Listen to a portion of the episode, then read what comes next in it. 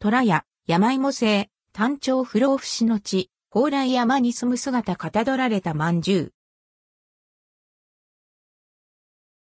虎屋に饅頭、山芋製、単調が登場することが公式サイトで発表されました。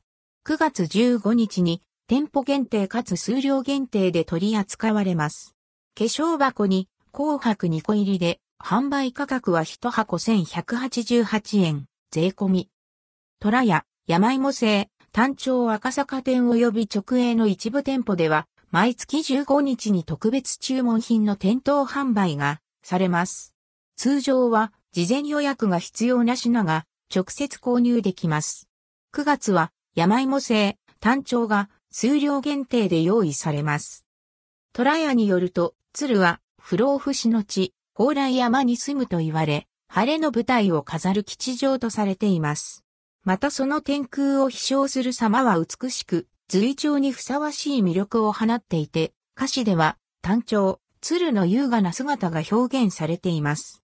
つくね芋が用いられ、作られた饅頭のきめの細かさ、風味を楽しめます。